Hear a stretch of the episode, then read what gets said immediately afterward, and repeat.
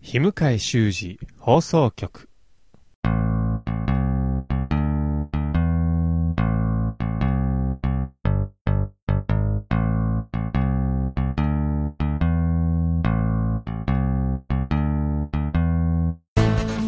はい始まりました。日向井修二放送局パーソナリティの日向井修二です。どうぞよろしくお願いします。えーこのポッドキャストは僕、日向井修二が創作物、つまり小説や映画や漫画やアニメや演劇などの感想を述べるポッドキャストです。ネタバレなどは特に気にしないのでご注意ください。ということでよろしくお願いします。今回のコンテンツです、えー今回はこのオープニングと、えーその次2019年秋アニメの話をします。で、その後メインのコンテンツですが、舞台内言、これは下方プロデュース版です。と、えー内言暴力団版、これは日本のラジオの、えー演目ですね。で、この2つの話をします。で、最後にエンディングで次回予告ということでお送りしていきます。えー30分ぐらいで、えー終わらせようと思うので、最後まで聞いてくださると嬉しいです。どうぞよろしくお願いします。ね、毎回更新するためにお久しぶりって言ってるような気がするんですけど、ね、本当はもうちょっとね、ちゃんとコンスタントにやっていきたいんですけど、まあまあ、僕が自分で好きでやってるね、ポッドキャストなので、まあ、そんなに気負わずに、えーこれからも続けていきたいなというふうに思ってます。えー最後までお付き合いください。どうぞよろしくお願いします。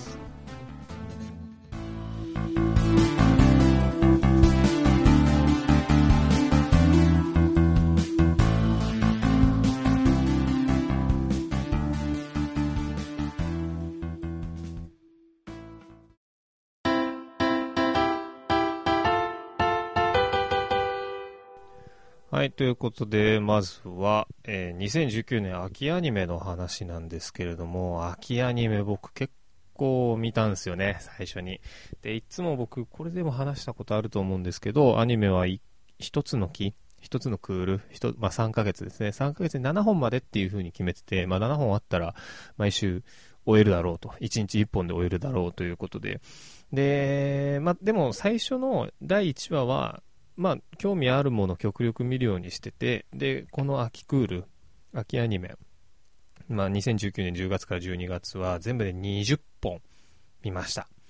えーサイコパス3、ライフルイズビューティフル、アサシンズプライド、アフリカのサラリーマン、ヴァルラブ、俺を好きなのはお前だけかよ、歌舞伎町シャーロック、神田川ジェットガールズ、警視庁特務部、特殊凶悪犯対策室第7課、特7、慎重勇者、この勇者が俺強えくせに慎重すぎる、スタンドマイヒーローズ、ピースオブトゥルース、超人高校生たちは異世界でも余裕で生き抜くようです。ヌルペタ、ノーガンズライフ、ハイスコアガール2、バビロン、ビースターズ、フェイトグランドオーダー、絶対魔獣戦線バビロニア、え放課後さいころ倶楽部、星合いの空ということで20本だったんですけど、まあ、こっからね、7本っていうのは結構、今回結構難しかったかな。うんと、ちょっと何本のボーダーに乗っちゃったかなっていう何本かあるんですけど、まあ、えーっと、この中で7本選んだのは、ビースターズ、フェイト、グランドオーダー、絶対魔獣戦線、バビロニア、と、ハイスコアガール2、バビロン、サイコパス3、えー、慎重勇者、で、えー最後が歌舞伎町シャーロックでした。まあ、この中で、フェイトと、ハイスコアガールと、サイコパスは、もう視聴確定してて、まあ、フェイトは、まあ、僕はあの、タイプムーンの作品好きなんで、まあ、フェイトだと見ちゃうんですよね。あの前のクールの、なんだ、えーっと、あれだ、事件簿、事件簿。あ名前出てこない。名前出てこないっつった。まあ、いいや。あのーミステリーのやつもそう見ましたし、で、ハイスコアガールも一期を見てて、で、期結構好きだったんですよね。だから2期も継続してみようっていうことで見ました。で、サイコパスもシリーズが好きで、まあ、映画も見てますし、で、あと、僕はあの、脚本で参加してる吉上亮先生っていう人がですね、高校の同級生で友達でですね、まあ、そのよしみもあって、まあ、それがなくてもサイコパス3は、まあ、見てたんで、と思うんですけど、それで、この3つは決まってました。なので、まあ結局あと4枠しかなかったんですよね。なんですけど、まあその中で決まったのが、ビースターズと、バビロンと、新潮勇者と、歌舞伎町シャーロックと。いうことで。まあ、ビースターズはですね、僕はあの、なんだ、あ、ビースターズってその、獣、獣、うんと動物を擬人化した世界観なんですけど、えー、っと、僕あのー、このポッドキャストも話したことあるんだよな。ズートピア好きなんですよね。ディズニーアニメの。ズートピア。ズートピアもあれが動物を擬人化した世界。で、えっ、と、まあ、草食動物と肉食動物の対立があって、みたいな話だったんですけど、このビースターズも同じで、まあ、舞台は街というよりは全寮制の学校が舞台で、で、主人公は灰色狼のレゴシ。と、あと、なんだろうな、あれ、なアンゴラウサギだったかな？うんと、ウサギの春っていう上級生がいるんですけど、あと、まあ、演劇部の先輩のアカシカの、えー、ルイ先輩。まあ、この3人がメインなのかなと思うんですけど、3人、3匹。えっ、ー、と、それで、まあ、草食動物、肉食動物の生態もあって、えー、恋愛もあって、っていうような、えー、お話でした。で、第1話でも本当僕はすごい痺れてしまって、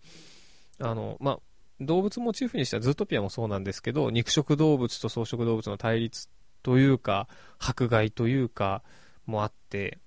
えー、そういうのを取り入れて、まあ、現実の人間世界の差別であるとか、えっ、ー、と、自分のありか、アイデンティティなんですかね、そういうのを、なんか、なんか想起させるというか考えさせるような、えー、作風になってて、僕そういうのが好きでですね、あの、今回もドハマりしてます。ね、僕はあの、獣の、えー、属性は持ってないと思ってるんですけど、まあ、ズートピアもビースターズも好きなので、結構そういうね、その動物というか人間世界のそういう社会派的なテーマを別の世界観で描くというのが結構好きなのかもしれないですね。で、えっと、えー、バビロン。バビロンもね、えっと、すごいうつうつとした世界観で、その、自殺法？自殺が、えっと、合法になるとどうなるかみたいな、えー、話が出てくるんですけど、なんかその、そうですね、死というものについて考えさせられるような、その、世界観が好きですね。そう、僕やっぱ世界観構築力が高い作品が好きなんだよな。主人公はケン、ケンジか。えー、っと、ケンジ、ケンさケンジかな？ケンジの人が、えー、主人公なんですけど、まあ、その自殺法というか、殺人というか、を捜査してる側なんですけれども、まあ、その捜査線上にあの容疑者が浮かび上がってきて、でもなんか主人公の力ではその自殺する人々を止められなくてみたいな葛藤があるんですけどね、すごい暗いイメージではあるんですけど、あの雰囲気好きな作品ですね。で、新潮勇者は僕はあの基本的に異世界転生ものはあんまり好きじゃないんですけど、なんかね、似たり寄ったりな感じで。なんですけど、これはですね、あの、ヒロインの女神、リスタだったかな？の顔芸がすごくてですね、僕顔芸アニメ好きなんですよね。あの、掛け狂いっていう、あの、屈指の顔芸アニメがあるんですけど、それも好きだったんで、で、このリスタがですね、ヒロインのくせに、なんかもうギャグ担当なんですよね。あの顔もめちゃめちゃ変わるし、下品なこと言うし、あとまあ、ちょっとむっつりスケベだしみたいなところあって、ね、そういうのもがあって結構面白く毎週見てますね。で、7番の歌舞伎町シャーロック。これも、あの、新宿の歌舞伎町をモチーフにしてる、まあ、探偵ものなんですよね。シャーロックって名前がついてるのは、シャーロック・ホームズのシャーロックなんですけど、その探偵もで、えー、描いてる作品ですね。これはオリジナルだったんかな？はい。で、惜しくも、まあ、7番までに入んなかったやつで、アフリカのサラリーマンと、放課後サイコロクラブと、神田川ジェットガールズの星合いの空ぐらいまでは、ちょっと見たかったかなって感じなんですけどね。でも、まあ自分の中で7本までっていう風に決めてるので、実際7本でもちょっと追い切れなくなっちゃってるので、まあそれより増えちゃうと本当にもう、ただ録画するだけになっちゃうので、うん、こんなところかなと思いますね。アフリカのサラリーマンもな、面白そうだったんだけどな。実際、第一話面白かったんですけどね、ちょっと漏れちゃったって感じですね。うん。まあ、アニメ見てて、その自分の中で、なんだろうな、見、見方も変わってきたような気がしますね。なんか社会問題を、なんだろう、自分の実際の生活、現実について考えてみたりもするし、ビースターズとか、あと、まあ、サイコパスもそうなんだよな。サイコパスもな、SF でちょっと未来の話とか入ってて、サブプライムローンのことディスってて、ちょっと面白かったですけどね。うん、なんかそんな感じで今期も結構見ていこうかなと思ってます。で、あ、あと、ハイスコアガールはですね、すごい、もうハマっちゃって、で、原作を買いました。あの、全10巻って買いやすいなと思ったんで、それでも5000、5、6000円ぐらい、6000円ぐらいはしたんですけど、で、ビースターズも好きなんですけど、ビースターズの原作がですね、十何巻でまだ続巻中で、ちょっと集めにくいんだよなと思って、こういうところが結構、あの、境目になりますよね。あの、僕、前のクールだったかな、女子高生の無駄遣いも、えー、っと、6巻あって、全6巻で、買いやすいなと思ったんで、それも買ったし、で、そう同じだったかな？カナタのアストラっていうアニメも原作読みたいなと思って、これも全5巻で、えー、揃いやすいなと思ったので買いました。やっぱ10巻以内で漫画がなんとか終わってると、アニメ見て、あ、じゃあ原作読んでみようかなって言って買えるかなと思いますね。だからこれからもやっぱ、漫画はな、まそう好きな漫画が続いてほしいという気持ちもありつつ、ただ、10巻ぐらいじゃないと手が伸びないなっていうのもありつつ、ちょっと難しいところですけど、今後も好きになるアニメで、やっぱ原作気になるものはね、原作に還元したいので、お金を出して、古本じゃなくて新品でね、あの、お金を、本を買って、えー、応援というか還元していきたいなというふうに思ってます。そんな感じですね。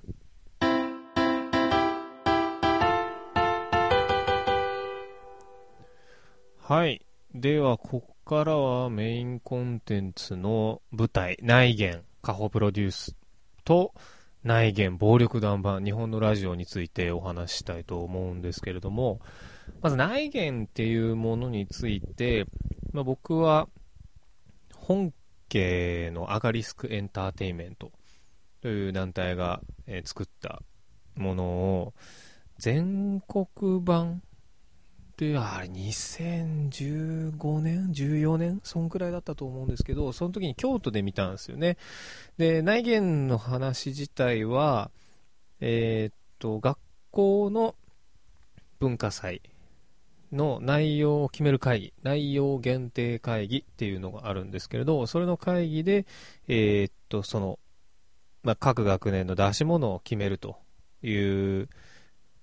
えー、シーンから始まって、で、まあもう終わ、全部内容を確認し終わって終わりそうっていう時に、えー、ちょっと学校の都合で、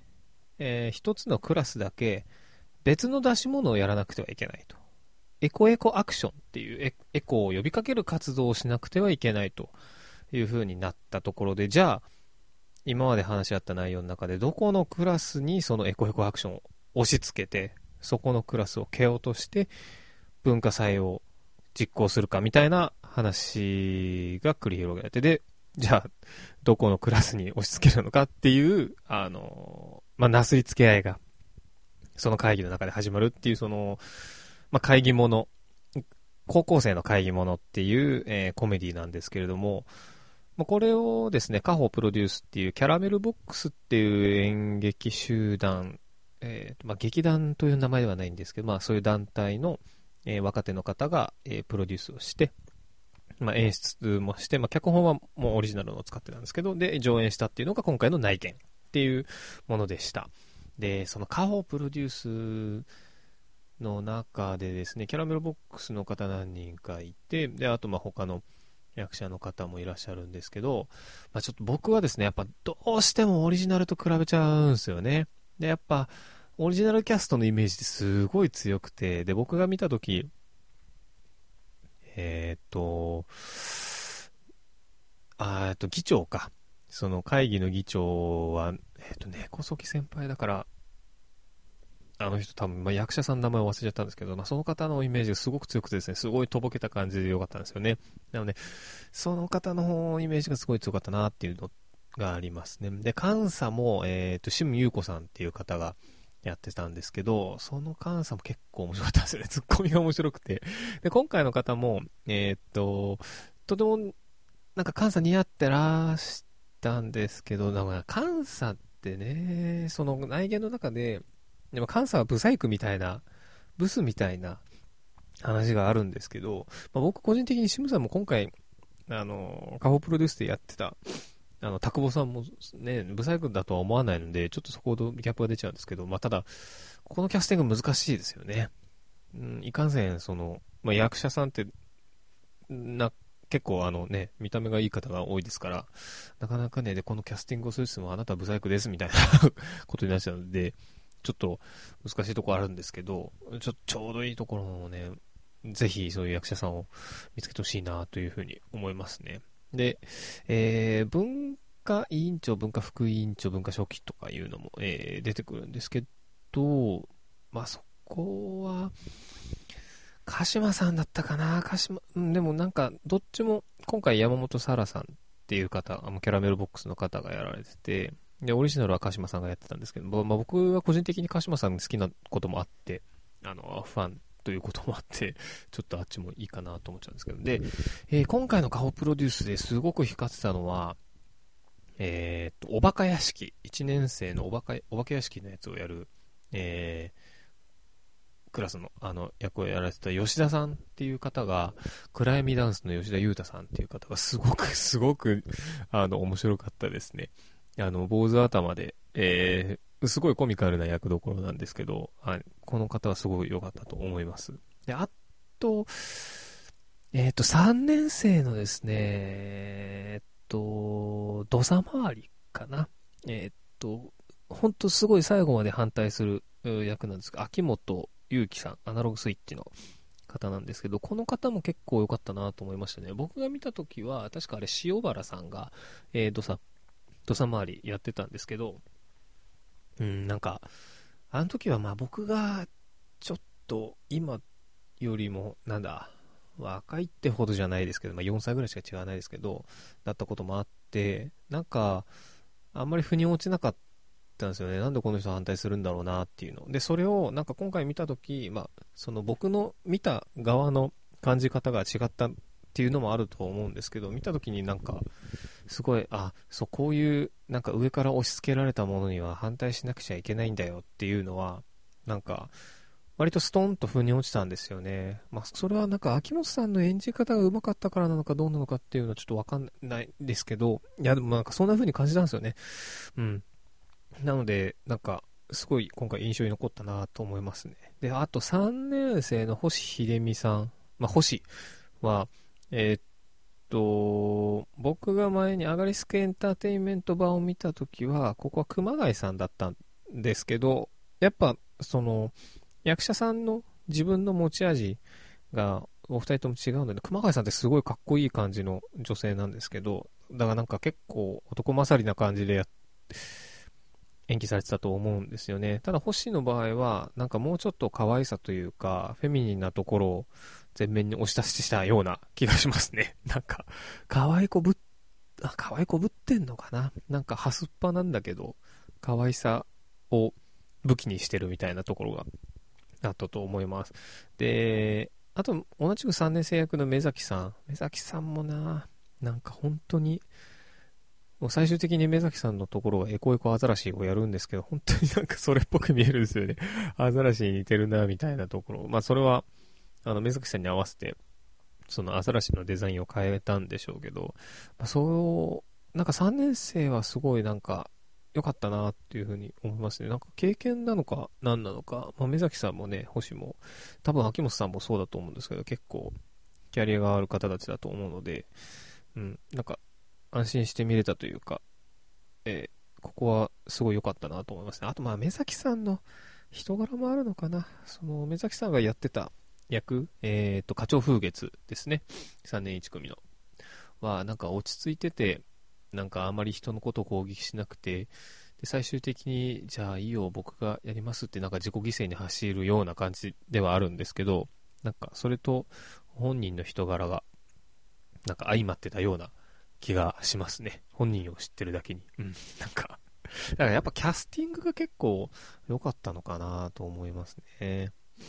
で、やっぱね、そのオリジナルの印象が混ざっちゃうのが、この海の家で、あね、オリジナル斎藤浩太さんがやってて、ほんと、ほんと軽い感じの、いい感じでしたよね。あと、アイスクリスマスは僕が見たのはツアノさんがやってた回なんですけど、あれもほんとヘリクツがすごいなっていう。あと、ハワイアン。ハワイアンは、えー、っと、名前が出てこないな。ひーちゃん。ひーちゃん。細井久代さんか。えー、細井久代さんがえー、やってたんですけど、いやー、ひーちゃんはずるいんだよな。本当になんか、素で、なんか天然ボケな雰囲気があって、多分本人もそうなんですけど、それをこの、ね、ハワイアンでも出してたので、多分あれは、えー、脚本、内言の富坂さんか。富坂さんが、えー、っと、あ、そっか、今回演出も富坂さんだったのか。なんだ、そうだったのか。えー、っと、あ、すいません。話もそれちゃった。うん、富坂さんが多分当て書きしてるんじゃないかなって思うぐらい、あの、本人のキャラを活かしてたと思うので、はい。で、あとは3148ですね。3148僕が見た時も、見た時は、えー、アガリスクエンターテイメントのまあ、語ったんですよ。もうちょっと思い出せないから飛ばしちゃいますけど、そっちもなんかアイドルアイドルしてて、なんか、すごい合ってたなと思いますね。3148は本当に、本当に可愛らしい女の子っていう役どころなんで、うん、なんか、まあ、今回の方も可愛らしい女の子だったんですけど、そのやっぱオリジナルのイメージが混ざっちゃったかなっていうところでしたね。で、まあ、僕も結構こういう開業ものっっていうのが好きで、あの、自分もやりたいなとは思ったりもするんですけど、いかんせん、そう、内言って高校生の話なんですよね。でも僕も31になって高校生役やるのはな、厳しいなって思うところもあってと言っても、まあ、今回のカフォープロデュースに僕より年上の人も出てるんですけど、で、そこでですよ、あの、日本のラジオが今回やった内言暴力団版。いやー、これはなんか面白い試みでしたね。本当に。いや、もう出来上がりも本当に面白いものだったんですけど、まず、もう、の内言を知ってる人からすると、暴力団版って何だとなるんですよね。で、もう内言暴力団版って、あの、内言のモチーフを使った全然違う話なんですけど、暴力団の話なんで、もうなんか内言っていうやつの、えー、を暗殺してこいっていうような話があるんですけど、まあ、暴力団版はやっぱ大人のその汚い方の大人が出てくるだけあって、じゃあ、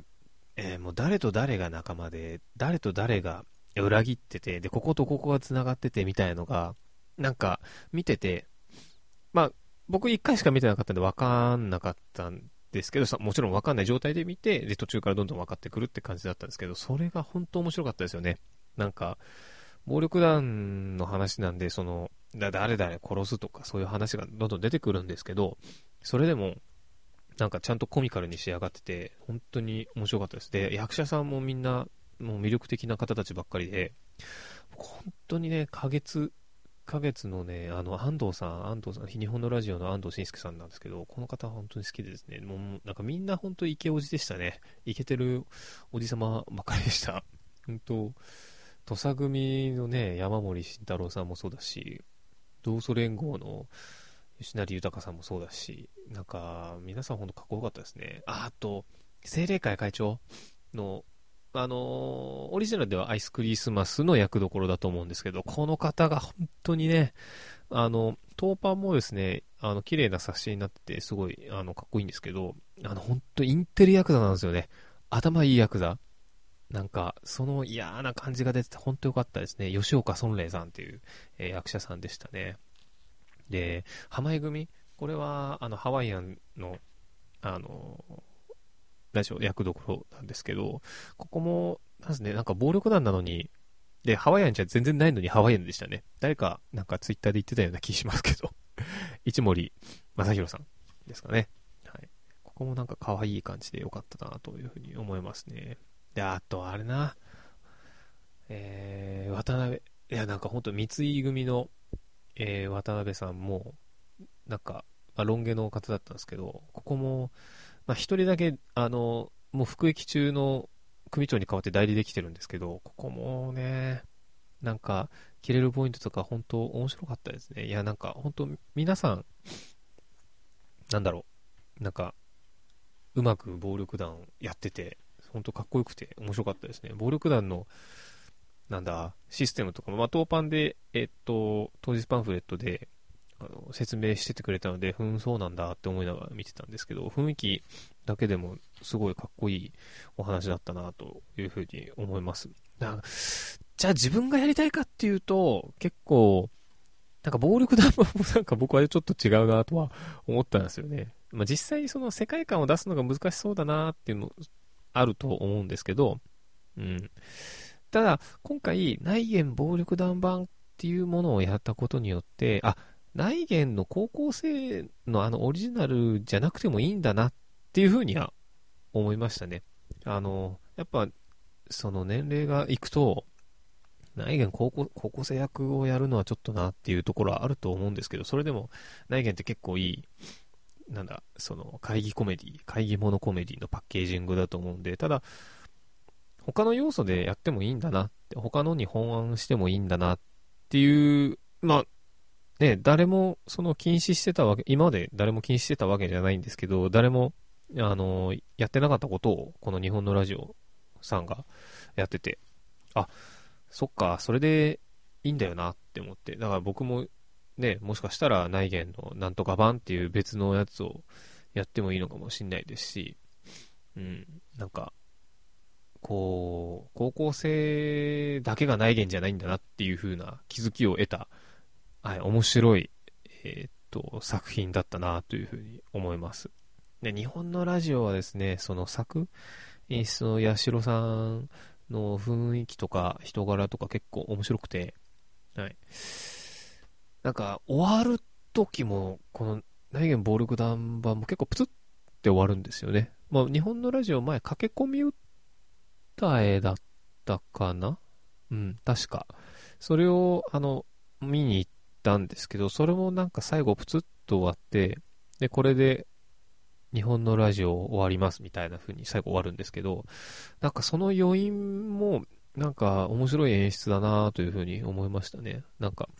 なんかそれもズバッと切ってちゃんと成立するように作ってるのすごいなと思うので、日本のラジオはなんか、いやめっちゃ好きという風にはなんないけど、なんかいいものを作ってる団体だなという風に思いますね。ちょっと長くなっちゃったけど、こんなところで終わりにししたいなというふうに思います。